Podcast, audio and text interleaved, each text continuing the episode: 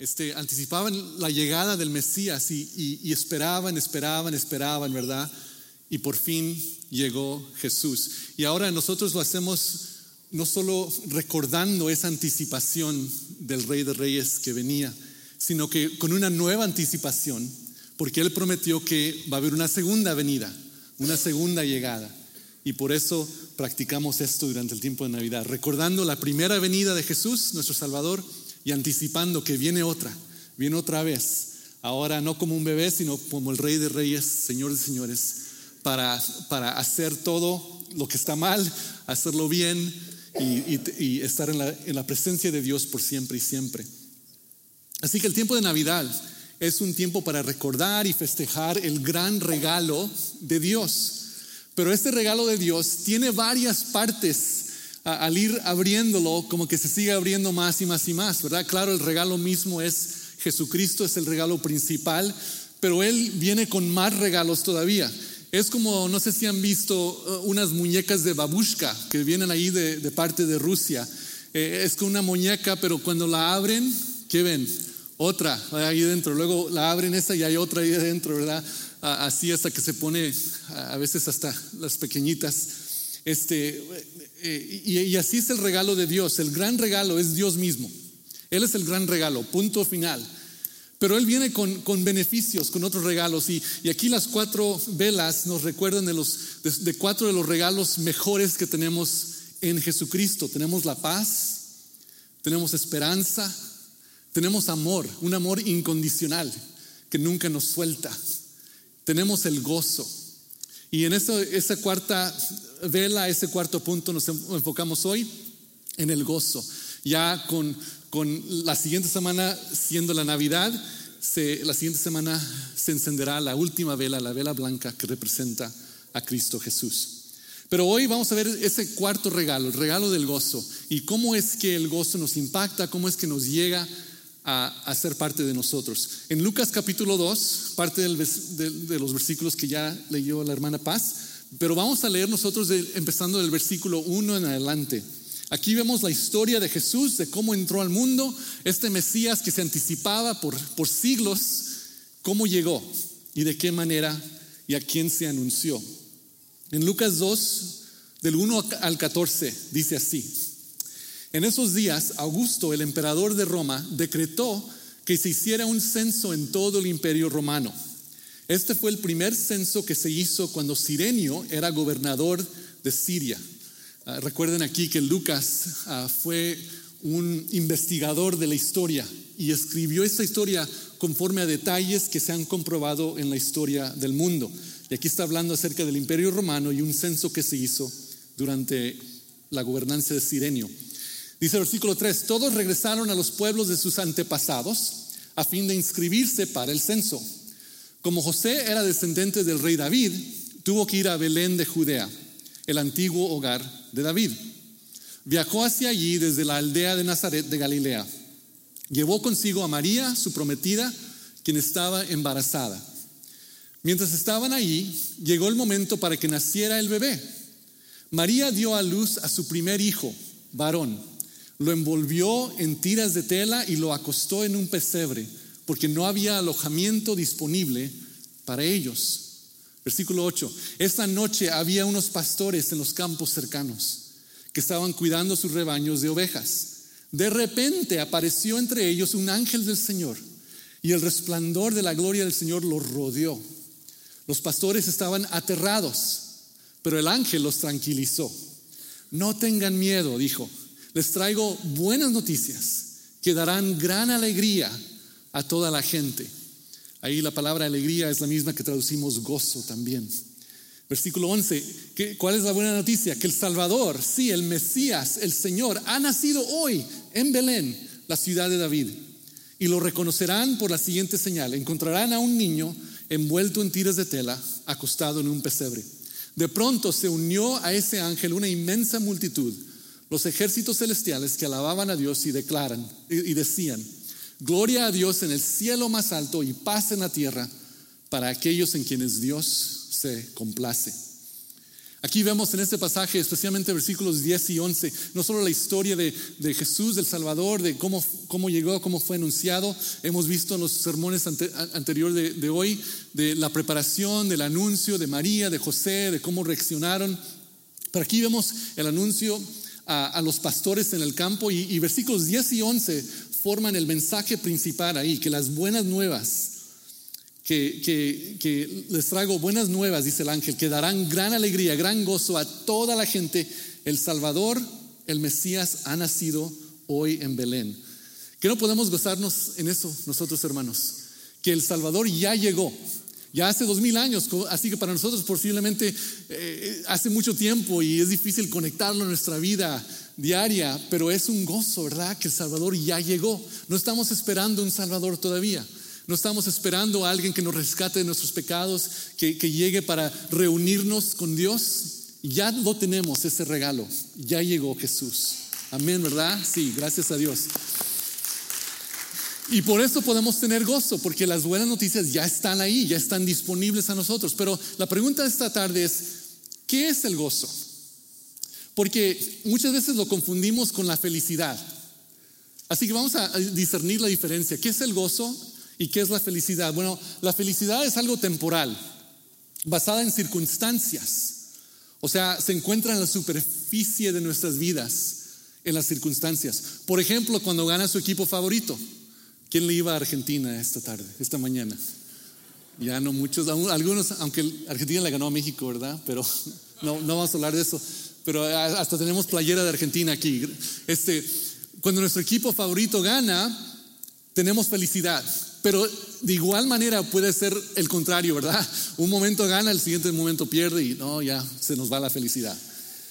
Se encuentra porque se encuentra en la superficie de nuestras vidas. Cuando tenemos nuestra comida favorita, uy, qué encanto. Pero que si esa vez la comida favorita no fue preparada muy bien y, nos da un dolor de estómago después, se va la felicidad, ¿verdad? Muy fácil. Ah, cuando recibimos un regalo, nos da felicidad. Eh, pero ya después de unos días como que se nos olvida a veces ese regalo. Cuando tenemos buena salud, estamos felices.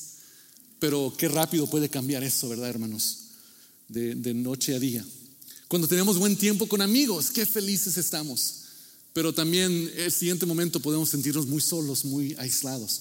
Ven, la felicidad es algo bueno, es algo que cuando experimentamos las bendiciones de Dios en diferentes maneras, pero esas son bendiciones que tenemos en la superficie, experimentamos en la superficie de nuestras vidas. La felicidad es algo temporal. Entonces, ¿qué es el gozo? Yo me alegro que Dios no nos dice, mira, estas noticias te van a dar mucha felicidad, porque sería temporáneo, ¿verdad? Sería algo que va y viene, pero no, el ángel dice, esas noticias son para gozo, es diferente, no, va a ser algo que va y viene. El gozo, al contrario, se encuentra o se siente en la profundidad de nuestra alma, de nuestro ser, donde se siente y se procesa todo lo más importante en la vida, donde, donde se afecta nuestra manera de vivir y define nuestro carácter. Ahí, en lo más profundo de nuestro ser, es donde Dios quiere penetrar con su gozo y decir, aquí plantamos este gozo, para que no importe qué circunstancias vienen en tu vida, nadie te pueda arrebatar este gozo. Es el mismo lugar en nuestras almas, ahí en el profundo de nuestras almas, donde hay paz o hay tormenta. Y ahí también Dios nos ofrece la paz. Es el mismo lugar en nuestra alma donde hay esperanza o hay angustia. Y, claro, hay muchas cosas que nos, nos, dan problemas en esta vida, hay muchas cosas que nos angustian, pero Dios nos dice, mira, yo te puedo dar una paz que sobresale sobre toda angustia. Ese mismo lugar es donde hay amor o hay enemistad. Ese mismo lugar es donde hay gozo o hay miseria. ¿Verdad? Es en lo, profundo de nuestras almas. Y les pido que se examinen esta tarde, esta mañana y digan, ¿dónde está para mí esto? Tengo ese gozo profundo, tengo esa paz, esperanza, amor y gozo profundamente en mi ser que sé que nada lo puede arrebatar o remover. O al contrario, eh, tengo más del otro, en, mi vida y en mi ser. Ah, porque es algo que Dios quiere. Dios quiere para nosotros que tengamos el amor, el paz, la paz, la esperanza y el gozo en la profundidad de nuestro ser para que, para que sea la fundación de nuestras vidas. Ah, se dice, se, cuenta una historia, el autor Jim Collins, que escribió un libro hace 20 años atrás, yo creo, llamado Good to Great. En español es de buena a grandiosa. Y él examinó principios de empresas que sobresalen, no solo empresas buenas, pero que los hacen excelentes, que sobresalen más arriba de cualquier otra empresa en el mundo. Examinaron 20 empresas de las mejores en el mundo y descubrieron varias cosas muy interesantes. Pero en este libro, Jim Collins cuenta la historia de un, un oficial de la US Navy, un oficial naval, el James Stockdale. Este oficial este, fue imprisionado durante la guerra en Vietnam y por siete años y medio era un captivo en Vietnam. E, el lugar donde él estaba le, decían afeccionadamente el Hotel Hilton, Hilton, pero no era, claro, era todo lo opuesto, ¿verdad? Era un lugar de tortura, era un lugar de hambre, era un lugar donde lo, maltrataban todo lo posible, tratando de sacarle secretos, porque él era, estaba muy alto de nivel en, en militar. Pero James Stockdale cuenta después, ya saben que sobrevivió porque cuenta su historia, ¿verdad? Que cómo es que duró siete años y medio, no siete días, no siete meses, siete años y medio, en unas condiciones que ni para animales para sobrevivir, ¿verdad? Pero unas condiciones tan, tan inhumanas que varios de los otros soldados murieron. ¿Y cuál era la diferencia? Él dijo esto, él dijo, hay que tener dos cosas en balance. En primera, en, una mano, hay que tener una fe que no cambia. Algo profundo en tu, en, tu, en tu ser que sabe que vas a ser rescatado, que sabe que vas a salir. Tienes que tener una fe tremenda, pero tienes que balancearla al confrontar la realidad, al saber que es posible que esté aquí otro año, o tres años o diez años. O sea, esa, ese balance, ¿verdad? Que no solo tener un optimismo, ah, a ver si para Navidad me sueltan, o ah, a ver si en los siguientes seis meses me, me dejan ir a casa. No solo tener un optimismo falso, sino que enfrentar la realidad con una fe que no cambia. Es interesante, ¿verdad? Tener ese balance. Yo, yo pensaría, no, es mejor simplemente ser optimista y decir, un día salimos, un día salimos. Pero ¿saben lo que dijo él?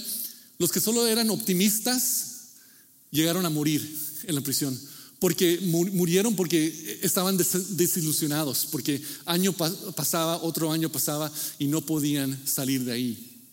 Y no podían ya soportar ah, la tortura y todo lo demás de, que les hacían a ellos. Entonces, pero él, él, este James Stockdale, y él comunicaba con otros prisioneros en una manera, tratar de, de animarlos, y él decía que él pensaba que esta experiencia iba a ser el momento de definición de su vida, iba a ser una fundación en su vida. Y entonces se enfocaba en, cómo, estar, cómo estar listo para el día tras día, cómo ayudar a otros a levantar su vista, para no solo tener un optimismo falso, sino que enfrentar las realidades, las dificultades, pero decir, en medio de enfrentar esa dificultad, voy a tener una fe que nadie me puede remover. Eh, los que no lo hicieron fueron los que tenían un optimismo falso, pero los que sí salieron ahí fueron los que pudieron balancear ese paradójico, ¿verdad? Eh, la fe, que, la historia no se ha escrito por final, pero también viendo las circunstancias en realidad. Lo que él tuvo era algo en lo profundo de su alma, de su ser, que nadie lo pudo sacar de ahí, ¿verdad? Y en esa misma profundidad del alma es donde reside este gozo de que hablamos hoy. Pero lo recibimos si aceptamos nuestras circunstancias y por fe miramos hacia un mejor futuro. Ya sabemos que las circunstancias de la vida vienen y son difíciles, ¿verdad? Van y vienen. Y nos llega otra mala noticia, luego otra mala noticia. Y sabemos que sí es la vida. Pero si tenemos una fe que no cambia por las circunstancias, podemos tener un gozo que sabe que hay un mejor futuro para nosotros. No solo porque lo queremos, sino porque porque Dios lo promete. Dios promete un futuro mejor. Aquí las velas no están solo diciendo, ah, qué bueno que vino Jesús hace dos mil años, ah, qué linda historia, sino que es una, es una declaración de fe, que sabemos que este mismo Señor Jesús va a regresar por su pueblo. Este mismo Señor Jesús va a venir a rescatarnos para que ya no hay llanto, ya no va a haber tristeza, ya no va a haber enfermedad, ya no va a haber muerte, porque Jesús estará nosotros. Tenemos que tener esa aseguranza en lo profundo de nuestro ser para que no se pueda remover por las circunstancias.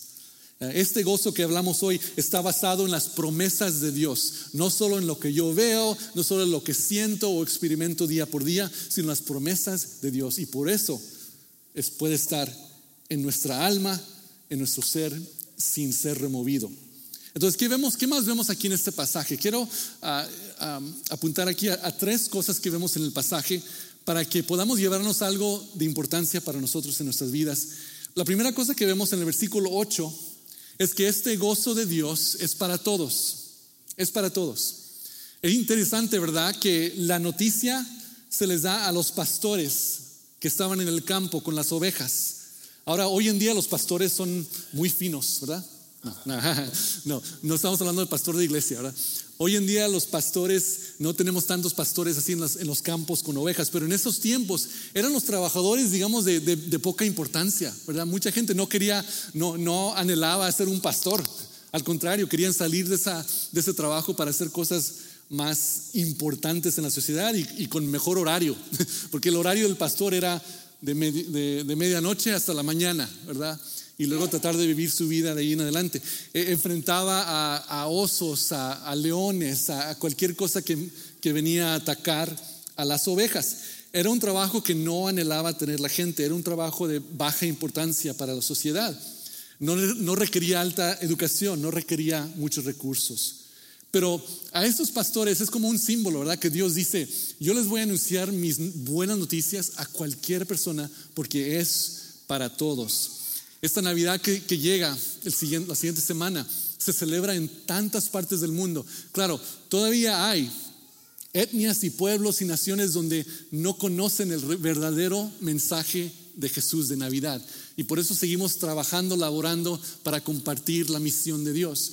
Pero hoy, hoy más que cualquier otro tiempo en la historia, se celebra la Navidad en más partes alrededor del mundo que cualquier tiempo anteriormente. ¿Por qué? Porque se está conociendo el mensaje de Jesús, porque el mensaje de Jesús es para todos. No, no, no importa cuál etnia, no importa cuál lenguaje, no importa qué nivel social uno tiene. Este gozo de Dios es para todos. Ah, me imagino, bueno, ¿qué, sería como un, un, pastor, el, equivalente de un pastor ah, de, de noche? Sería posiblemente un guardia de noche en la Plaza Mall, no sé, este, imagínense si a los guardias de noche es cuando viene el, anuncio que el Mesías ha llegado. Este, yo cuando trabajaba, cuando estaba estudiando en el seminario en Fort Worth, yo era eh, un corredor, le decíamos corredor, pero estacionaba vehículos en, una, en un restaurante muy, muy elegante, muy fino. Yo nunca tenía suficiente dinero para comer en este restaurante pero yo estacionaba los vehículos de los que sí tenían. Entonces llegaban y, ahí me metí en, el automóvil y siempre me gustaba ver qué, diferentes automóviles llegaban ahí, ¿verdad? Pero eso es lo que yo hacía. Y para, para, para, los, que llevaban, para los que llegaban ahí para comer en ese restaurante, no, no me veían como alguien importante, ¿verdad? Este, yo solo era el que iba a estacionar su auto y cuando salen, yo corro para recogerlo y regresarlo. Y esperaba que me daban un, un billete o algo así. Este, eh, me imagino que nosotros correteando ahí en la noche buscando automóviles, imagínate si de repente veo un ángel y me dice, mira, tengo la noticia más importante de todo el mundo y te la quiero decir a ti. Me quedaría como que, ¿a mí? ¿Por qué a mí? Este, así fue que para los pastores, ¿por qué ellos recibieron esta noticia primero? Porque Dios quería decir, esta noticia es para todos, toda persona, cada ser humano es importante en, la visión de Dios. En, a Dios, Dios ve a todo ser humano con una importancia como si fueras el único ser humano en este mundo. Que, no hay alguien más importante que tú en los ojos de Dios. Qué amado es Dios hacia nosotros, ¿verdad? Cómo nos ama en una manera increíble. Así que el Rey de Reyes, el Creador del universo, vino al mundo y fue anunciado a una virgen joven, a unos pobres pastores desconocidos en una aldea sin importancia, porque el regalo de gozo es para todos, sin exclusión. Así que no te vayas de aquí hoy diciendo, bueno, ese gozo profundo suena muy bien, pero no es para mí. No, es para todos, para cualquier persona que la quiera tener. Así que vemos en primer lugar que este, este regalo de gozo es para todos. En segundo lugar, Vemos aquí que Dios lo ha proveído. Versículo 11, vemos aquí lo que Él ya ha hecho. Dice que el Salvador, el Mesías, el Señor, ha nacido hoy en Belén, la ciudad de David. Qué bueno es saber eso, ¿verdad? Que lo que Dios ya hizo está a nuestra disposición. Él vino hacia nosotros y nos ofrece su regalo dentro de una relación personal y directa con Jesús. O sea, Él ya lo ha proveído, Él ya te lo ha ofrecido. Y la pregunta de hoy es que si lo has, has recibido ese regalo, estás incorporando ese regalo, o lo escuchas semana tras semana, pero, pero no cambia tu vida. Dios ya ha proveído el gran regalo.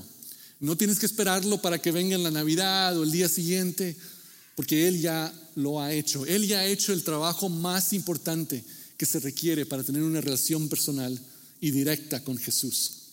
Y Jesús mismo nos enseña en su vida, con sus enseñanzas, varias razones por qué podemos tener gozo. O sea, tener relación con Jesús es suficiente, ¿verdad? Pero Jesús sabe que necesitamos más instrucción. Bueno, ¿cuáles son las maneras prácticas en que tenemos este gozo? Y Él mismo nos enseña esto en varias partes en las Escrituras. Pero yo les quiero compartir solo ah, un par de cosas de Mateo 6, del 9 al 13. En Mateo 6 Jesús está predicando eh, este sermón en el monte y llega a este punto donde lo conocemos como el Padre Nuestro, ¿verdad? El Padre Nuestro. Y, dice Jesús aquí así en versículo 9, dice, ora de la siguiente manera, Padre nuestro que estás en el cielo, que sea siempre santo tu nombre, que tu reino venga pronto, que se cumpla tu voluntad en la tierra como se cumple en el cielo. Danos hoy el alimento que necesitamos y perdónanos nuestros pecados, nuestros pecados, así como hemos perdonado a los que pecan contra nosotros. No permitas que cedamos ante la tentación, sino rescátanos del maligno. Bueno, usted piensa, bueno, pues, ¿qué, tiene eso que ver con el gozo? Nos estaba enseñando cómo orar. Qué bueno. Pero escuchen lo que está en esta oración. En esta oración Jesucristo nos está dando por lo menos tres razones para gozarnos. Tres razones porque, porque cualquier persona que tiene a Jesucristo como su Salvador y Señor, cualquier persona puede tener gozo y gozo permanente. La primera razón es que Dios es nuestro Padre. Dios es nuestro Padre.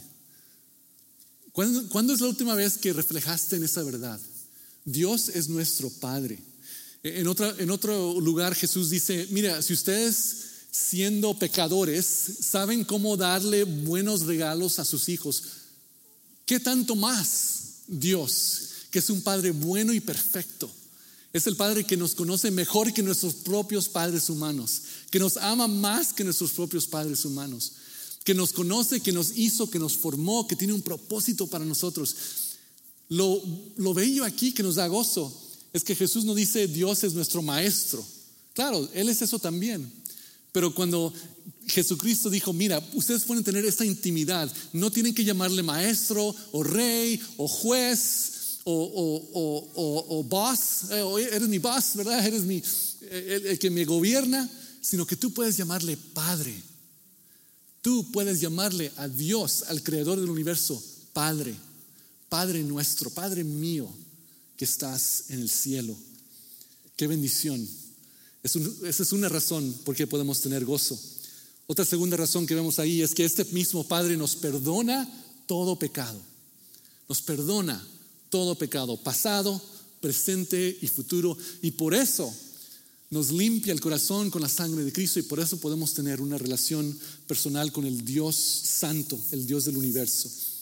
Es otra razón por qué gozarnos. Posiblemente tú tienes una carga de algo que hiciste hace mucho tiempo o de algo que, que, te sientes muy mal de lo, que, de lo que hiciste y piensas, bueno, yo sé que Dios perdona, pero ay, esto sí no, no creo que, que lo puede perdonar. Esa es una mentira. Porque lo que dijo Jesús, y Jesús es la verdad, Él dijo que es tu Padre que perdona todo pecado. Así que la carga, si la tienes, es tu propia culpa. déjala, déjala a los pies de Cristo. Él te ha perdonado. Tú puedes tener gozo en vez de miseria con esa carga. Dios perdona todo pecado. Una tercera razón para gozarnos es que Dios nos guiará. Dios nos guiará. Miren ahí lo, que, dijo, lo que decía en versículo 12 de Mateo 6, perdona nuestros pecados y versículo 13, no permitas que cedamos ante la tentación, sino rescátanos del maligno. Dios nos guiará, Dios guiará nuestro camino, nos protegerá y nos enseñará cómo caminar. No sé de ustedes, pero yo necesito que Dios me guíe. Hay mucho tiempo que no, no, sé, no sé cómo hacer unas, unas, ciertas decisiones. No tengo suficiente sabiduría o conocimiento. Y tengo que decir, Señor, tú sabes, guíame por favor. Eh, eh, especialmente si, si no sé cómo, qué es lo que Dios prefiere. Yo no sé la mente de Dios, no conozco la mente de Dios. Dios sabe los propósitos que Él tiene para mí, pero tenemos que buscarlo hacia Él y decir, Dios guíame. Y Él promete que lo hará. Posiblemente tienes una decisión que estás enfrentando hoy en día y, estás tratando de discernir, bueno, esto o el otro, esto o el otro. Es bueno tener esa, ese debate en tu propia mente, pero entrégaselo a Dios y dile, tú me has prometido, Dios, que tú me guiarás.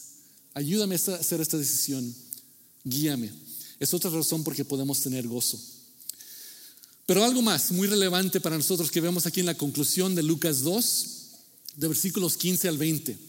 Aquí vemos que cuando los ángeles regresaron al cielo, los pastores se dijeron unos a otros, vayamos a Belén, veamos esto que ha sucedido y que el Señor nos anunció. Dice el versículo 16, fueron deprisa a la aldea y encontraron a María y a José. Y allí estaba el niño, acostado en el pesebre. Después de verlo, los pastores contaron a todos los que había a todos lo que había sucedido y lo que el ángel les había dicho acerca del niño. Todos los que escucharon el relato de los pastores quedaron asombrados. Pero María guardaba todas estas cosas en el corazón y pensaba en ellas con frecuencia. Los pastores regresaron a sus rebaños. Qué bueno, ¿verdad? Que no se los comieron los lobos. Los pastores regresaron a sus rebaños glorificando y alabando a Dios por lo que habían visto y oído. Todo sucedió tal como el ángel les había dicho. Aquí algo muy importante, muy importante para nosotros, para que esto no solo sea otro mensaje de la Biblia que escuchamos y se olvida. Tercer punto, ¿Cómo hacemos nuestro este gozo? ¿Cómo apropiamos este gozo? ¿Cómo hacerlo nuestro? Aquí los pastores nos, nos enseñan tres maneras en que podemos apropiar, hacer nuestra este gozo de Dios. Primero vemos aquí en versículo 15 que los pastores van y ¿qué hacen? Y miran, ¿verdad? Ellos van y ven. O sea, no solo escucharon el mensaje, el Mesías ha llegado, el Salvador está aquí en Belén Imagínense que no solo lo escucharon y dijeron, ah, qué bueno, ah, ¿de qué estamos hablando? se regresan a, hablar de, los deportes o del chisme, ¿verdad? No, no hicieron eso, ¿verdad? Sino al contrario, ellos entendían la magnitud de este anuncio y de inmediato, hasta corriendo el peligro de que sus ovejas algo les sucedería, pero yo creo que confiando en Dios, que si un ángel les puede hablar, Seguramente un ángel puede cuidar a su rebaño por unos cinco minutos, ¿verdad? Este, no sé cómo, pero confiando en Dios, ellos van y miran, van y ven con sus propios ojos. Ellos querían experimentar esto directamente, personalmente. Los pastores dijeron unos a otros, vayamos a Belén, veamos esto que ha sucedido y que el Señor nos anunció. Esta es la clave importante, que el gozo se encuentra cuando lo buscamos. O sea, no solo escuchen, ah, hay un gozo que puede ser tuyo, ah, qué bueno. ¿Viste ese partido? Ay, Francia ya me lo ganó, ¿verdad? Está bien hablar de eso, pero, pero si queremos ah, que este gozo penetre y, y, resida dentro de nuestro corazón, hay que ir a buscarlo, hay que ir y encontrarlo y hacerlo nuestro. Y lo vamos y buscamos. Humanamente, claro, es natural buscar la felicidad en todas las maneras entretenimiento, entretenimiento, en amor humano, en riquezas, en popularidad, en redes sociales. Tú puedes imaginarte, hay miles de maneras, millones de maneras de buscar felicidad. Y buscamos llenar nuestro ser profundo, nuestro profundo anhelo para el gozo, lo buscamos llenar con felicidad. Pero lo que hacemos con, la, con lo que da felicidad es solo en la superficie, ¿verdad? la felicidad no puede llenar esa profundidad de gozo, pero tratamos de hacerlo. Ay, quiero ser feliz y pensamos que con la felicidad llenamos el gozo, pero así no es, sino la clave es al revés. Si primero buscamos el gozo en Jesucristo, encontramos también lo que nos traerá la felicidad, lo que nos traerá paz, lo que nos traerá esperanza. Porque Dios en su tiempo, en su mejor manera, en su buena perspectiva, nos dará lo que necesitamos, ¿verdad? Porque Jesús mismo dijo, que Él vino para darnos vida y vida abundante. Dios no quiere que seamos de larga cara todo el tiempo, ¿verdad? Él sabe que la vida es difícil, pero ¿qué dijo? La vida es difícil, ¿verdad? Pero tomen aliento, yo he conquistado el mundo. El mundo va, va a traerte muchas pesadillas, pero Jesucristo dice, yo voy a conquistar este mundo. Así que la clave es al revés, no busques felicidad para llenarte en la parte de, que le pertenece al gozo. Encuentra tu gozo en Jesús y la felicidad te llegará en su tiempo y como Dios quiera. Pero ¿cómo buscamos la felicidad? digo, el gozo, ¿cómo lo buscamos? Debemos hacer espacio en nuestras rutinas cotidianas para ir y ver, para hacer lo que hicieron los pastores, para conectar nuestras almas con Dios. El gozo se encuentra en Dios y solo tiempo con Él nos establece en Él. Así que aquí está el reto para, para usted esta, esta semana.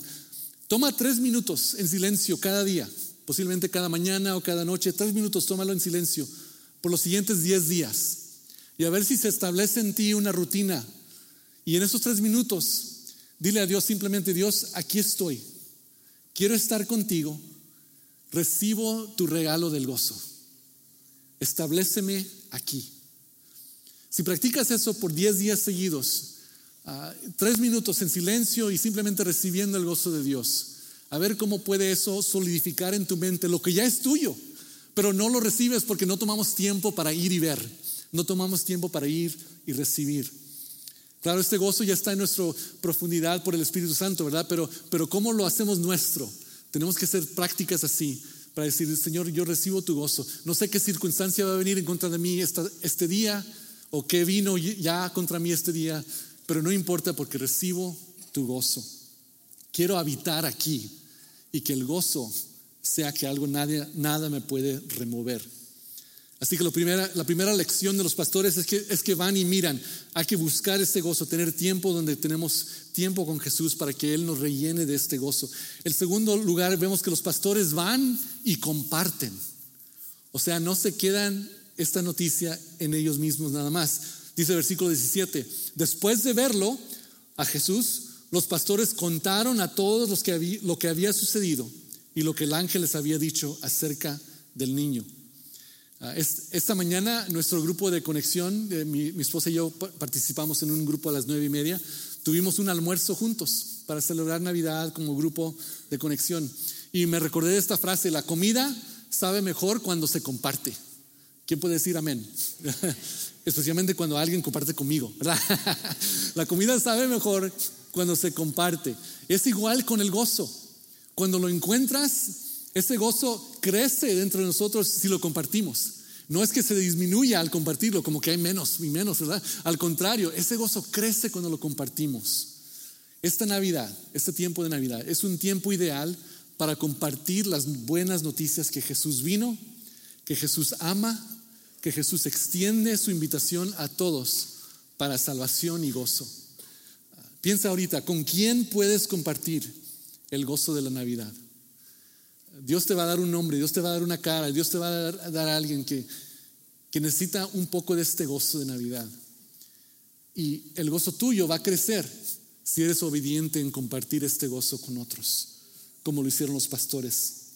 Y en tercer lugar, lo que aprendemos los pastores para apropiar este gozo es que van y lo ven, van y comparten y luego regresan, regresan y alaban. Miren lo que dice el versículo 20, Lucas 2. Los pastores regresaron a sus rebaños, glorificando y alabando a Dios por lo que habían visto y oído. Los pastores regresan y alaban. En tu contexto diario, glorifica y alaba a Dios. Así se permanecerá alumbrada la llama del gozo. En tu vehículo, alaba a Dios. Esta semana pasada eh, me gusta a mí escuchar la, música de Navidad y todo eso en esta temporada, pero por, por, ciertos tiempos decidí apagar todo para no tener tanto ruido, ¿verdad? Ruido que siempre hay en nuestras mentes, nuestras vidas. Y simplemente manejando de un lugar al otro en silencio, este, reflejé en esto me dio tiempo para alabar a Dios, simplemente darle gracias por lo que ha hecho, por, lo, por quién es en mi vida. Si que puedes hacerlo eso, en tu vehículo alaba a Dios, en, tu trabajo da gracias a Dios, en tu hogar magnifica a Dios, pero toma esta actitud que yo voy a ser un alabador, yo voy a ser alguien que regresa a mi, a mi, a mi vida diaria y alabo a Dios. Es lo que hicieron los pastores. No se fueron al templo. Es bueno venir al templo. Claro, eso debe ser parte de nuestra rutina. Y le reto que el siguiente año eh, la congregación, el congregarse para alabar a Dios juntos es algo muy poderoso y muy bueno para nosotros. Les invito que lo hagan, es una prioridad. A veces decimos que tenemos 250 personas que vienen aquí a este servicio, pero la siguiente semana son 250 personas diferentes de la semana anterior, en promedio de 250. No, yo sé que varios de ustedes vienen regularmente y no es algo legalmente. Para decir, ah, estás aquí o no, pero es una buena práctica para que recordemos que, que, seamos gente de alabanza, gente que, que, que le da prioridad a Dios primero y le voy a alabar. Es muy importante hacer eso y es un reto que te comprometes en el, en el siguiente año, asistir al templo regularmente. Pero igual de importante es decir, ¿cómo voy a ser un alabador en mi vida diaria? ¿Cómo voy a glorificar a Dios en mi vida diaria? Los pastores no regresaron al templo, sino regresaron a sus rebaños, a su vida diaria. Y ahí practicaron la alabanza de Dios. Ahí alabaron a Dios por el gozo que habían conocido. Así que recuerda dónde, en quién se encuentra tu gozo. Y la alabanza nos regresa a ese punto cuando el gozo se nos va escapando un poco porque las circunstancias de la vida vienen y la atacan, regresa a la alabanza. Alaba a Dios en tu vida diaria y recordarás este gozo que tienes que nadie lo puede remover. Aquí toma nota que nada cambió de inmediato para los pastores. Nada cambió de inmediato. No fueron elevados inmediatamente a gobernadores. Su eh, estatus económico no cambió. Posiblemente sus, sus ah, amistades no cambiaron. No vemos aquí que algo inmediato cambió para los pastores en sus circunstancias, ¿verdad? Pero sus vidas fueron transformadas. ¿Por qué? Porque fueron y vieron a Jesús y recibieron el gozo, lo compartieron y comenzaron a vivir una vida de alabanza en su vida diaria. Amén.